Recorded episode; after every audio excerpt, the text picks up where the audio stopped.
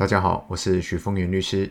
啊、呃，我们在第二集的时候有提到，当这个夫妻啊，夫妻在婚姻关系存续中啊，如果要保人与被保险人不是同一个人啊、哦，不管你是以老公为主，啊、哦，就是老公为要保人，老婆为被保险人，还是老婆为要保人，老公为被保险人，都不管啊，就是只要当腰保人与被保险人不是同一个人的时候啊。在当夫妻双方要进行离婚程序的时候，那就有可能产生在未来的一个风险啊，因为依照保险法第一百零五条的规定啊，被保险人是随时可以撤销他的同意的啊，那腰保人呢也可以随时去终止这张保险契约的，也就是说呢，呃，当腰保人与被保险人不是同一个人的时候，双方都有办法去终结这张保单的权利。啊，这个是我们保险业务伙伴啊，在进行所谓啊替保户进行保险规划的时候，一定要特别注意的啊。当然呢，尽可能的啊，尽可能的，非其必要，不要产生腰保人与被保险人不是同一个人的情况。呃，不管你当初在进行这样子的规划，是基于某些行销上的方便哦，或者是某些话术上的排列组合，但是呢。呃，保险的规划哈，我一直认为它是一个一辈子的托付啊。我们必须要以保护啊，不管是要保人、被保险人或受益人呐，他一辈子的这种生命的格局来看待需求分析。好，我再讲一次，保险呢是保护一辈子对于保险从业人员的托付哦。我们必须以保护的一辈子的这种生命格局来看待需求分析，尤其是他在生命中的。各种与不同的人之间的这种生命的关系的变化，那离婚呢，就是一种非常常见的结果。依照目前台湾的离婚率啊，大概会有百分之二十八左右，所以是非常高的。也就是说，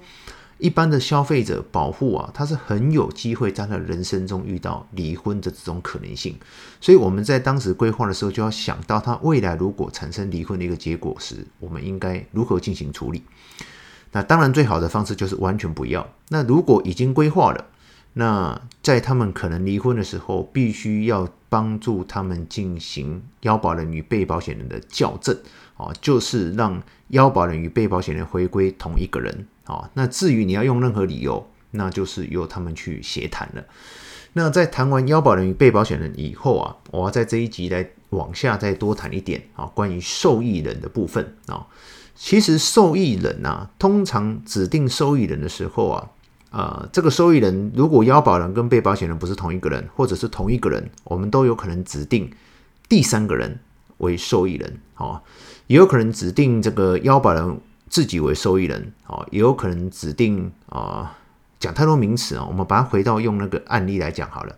就是老婆以老公为被保险人，然后老婆自己当要保人。好啊，这时候受益人呢，他就有可能写老婆他自己，也有可能写他的子女，好，这样子大家就比较好理解。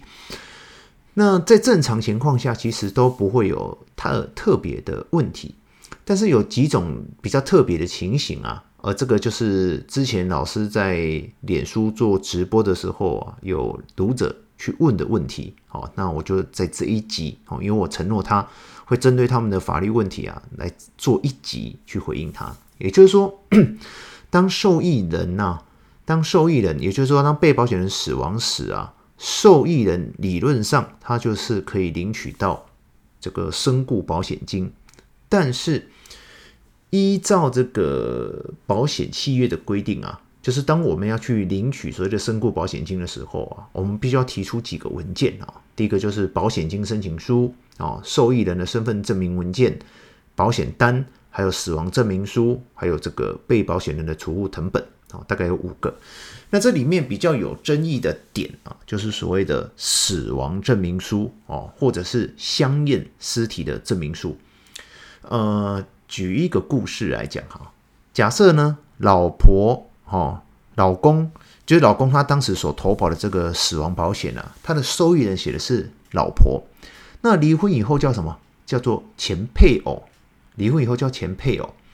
那不管任何的理由啦，哦，也许他还爱着他，也许他也不想变更，也许根本忘了变更。好，这个受益人啊，受益人的这个身份啊，不会因为他们离婚以后而丧失。好，丧失，因为在我国目前保险法及法院判决实务的一个认定啊，受益人与被保险人之间是不需要有保险利益的啊，所以受益人的地位不会受到影响。可是问题就是说，当这个前夫去世了以后啊，这个前妻呀，能不能够跟婆家哦拿得到死亡证明书呢？哦，这是有时候从人情世故来看啊，有的婆婆就会觉得说。啊，我儿子死了，他这个死亡身故保险金啊，怎么会留给前妻呢？哦，这是有有可能拿不到的哈。那第二种呢，可能拿不到的，就是啊同居人啊，我讲的很含蓄了哈，同居人啊，或者甚至是已婚的啊，外面的小三啊，这一类的人可能都会拿不到死亡证明书啊。当然在法律的专业领域里面啊，我们不谈论这个小三啊是否符合道德情感啊，我们只是单纯讲有哪几类人可能会拿不到死亡证明书啊。第一个就是啊前配偶啦、同居人呐、小三啊这一类的人啊。那这一类拿不到死亡证明书的时候啊，他就会很尴尬啊，因为保险公司他们依照保险契约的约定啊，他是可以不给。不给这个死亡证明书的，可是呢，嗯、呃，这样这时候怎么办呢？会卡住，对不对？好，依照保险实务来讲，他可能就不给死亡证明书。当然，有一些保险公司，哈，他可以例外的，就是当这个受益人他拿着保险单，哦，拿着保险单去户政机关啊，依照利以利害关系人的身份去，可以申请到。被保险人的储物成本，那有的保险公司会从宽认定，好，有储物成本就可以来申请理赔，好，但是我必须讲啊，这个是很少数的特殊的放宽的例外，好，所以如果这时候卡住的时候啊，你唯一能够做的其实就是进行保险的诉讼，哦，那这样子的诉讼基本上是。会赢的啊，因为其实从头到尾只是为了去证明有一个呃这个被保险人死亡的一个事实，所以一旦提起保险诉讼的时候啊，法院就会代替啊这个受益人去调相关的死亡证明，那法官就可以直接判决受益人领取到保险金。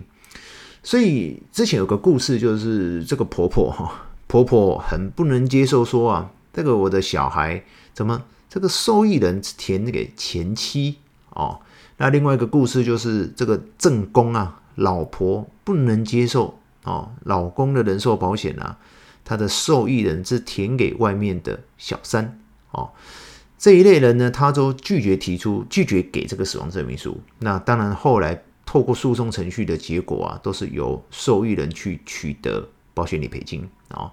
那我必须跟大家多讲一点，就是这个受益人取得保险理赔金啊，他这个受益人的地位啊，不会因为没有亲人哦，没有这种保险利益而无效哦，这是我国目前实务上的一个见解。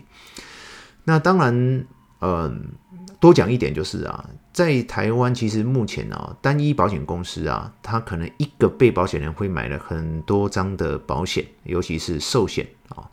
那当这个身故理赔啊，身故事实发生的时候啊，保险公司只要拿到一张啊，只要拿到一张死亡证明书，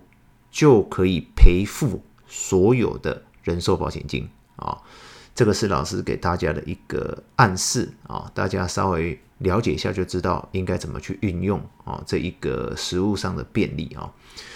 那平心而论啊，这个。这个很硬很硬的这个规定哦，其实是没有什么必要的哈，因为其实死亡证明书它是一个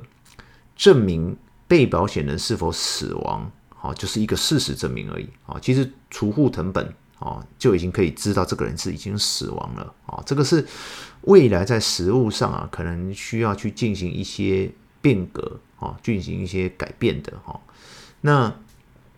当然，死亡证明书跟相应尸体证明书在有一种情况下是特别有意义的哦，尤其是这个有关意外哦，有关意外死亡的时候，这个人是否，譬如说他所投保的是意外险啊，我不可能只是因为一个单纯的户籍成本啊、储户成本证明这个人已经死掉，就赔付你意外险嘛。所以他必须要有其他可以证明他是一个死亡的啊，所以这个验尸的啊，相验尸体证明书也会非常的重要啊。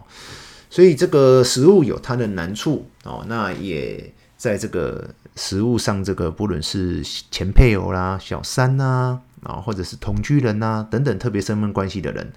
所以在这个在这一集里面呢、除了我去跟大家分享这个有关这个保险利益啊，这个有关这个受益人这个部分啊，那我也是要去提点我们所有的保险业务伙伴们，在替保护进行规划的时候啊，尤其是当受益人哦，当受益人他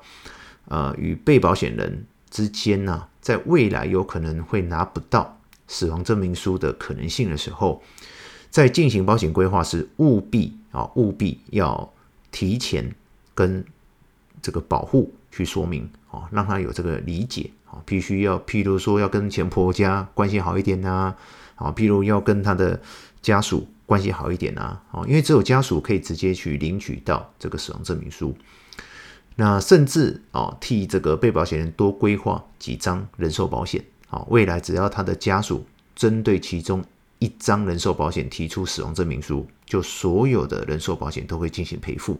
这个是一个专业的保险从业人员在进行这样子规划的时候啊，他必须要有理解的。就像我一开始所讲的哈，这个保险事实上是一辈子的托付哈，我们要以保护一辈子的生命格局啊来看待需求分析，尤其是他生命关系的变化，我们要能够以一辈子来进行预防。那依照我在过去进行保险诉讼的经验啊，其实超过百分之九十的保险纷争啊，都可以，而且也应该啊，在规划阶段的时候就应该规避掉的。那就像啊，如何预预防火灾发生啊，永远比如何救火重要。所以你不能说啊，这个你未来拿不到死亡证明书，你就告保险公司就好了。哦，我我不认为这是一个好方法啊，因为进入诉讼程序有很多。不可测的啊，劳力时间费用的一个成本啊，我们叫程序的一个成本啊。那当然，我们是希望在未来保险公司可以进行相关的改革啊，因为也越来越多的这个保护啊，它会把它的受益人啊，就是他自己所购买的人寿保险金的受益人，可能可以填写填写给这个他想捐赠的啊宗教团体啦、公益团体啦啊，那这一类的人呢，他原则上也拿不到死亡证明书嘛。所以，该不会未来类似的这种诉讼啊，类似的这种保单规划都要进行诉讼，那其实就失去了被保险人他进行这样子的一个善意的一个本意啊，一个本意。那这是老师在第三集哦要来跟大家简单去分享的哈。那说真的啦，我目前录了第三集哦，哎，还是在练习当中哦。那像昨天第二集，我发现那个我们家星星的声音还跑进来这个 podcast 里面哦。可是说真的，我也不知道该怎么删除哦。就像我刚录，好像也有那个信件跑进来的声音哦。但是我我会慢慢学习的啦，请大家多多的包涵啊，多多包涵。那目前呢，我的 p o c k e t 也开始陆续上架了哦。目前只剩下 Apple p o c k e t 好像怪怪的哦，其他的部分也都上架了。那我为了去。顾及哦，老师在脸书的一些大部分的读者啊，他们很多人可能没有在听 p o c k e t 的习惯，所以为了也让大家有这个便利啊，所以我把我的 p o c k e t 也特别好，我去学了那个剪映啊，就是那个 影片的后置软体啊，从零开始学哦。那我现在就是把这个音档啊，也透过。转转换的后置变成一个影像档，所以我也会直接哦发布在我的啊、呃、脸书的粉丝团啊，让大家可以在上面直接观看这个呃影片啊，收听这个影片的音档。那我也会发布在 YouTube 上啊，所以不管你是在我什么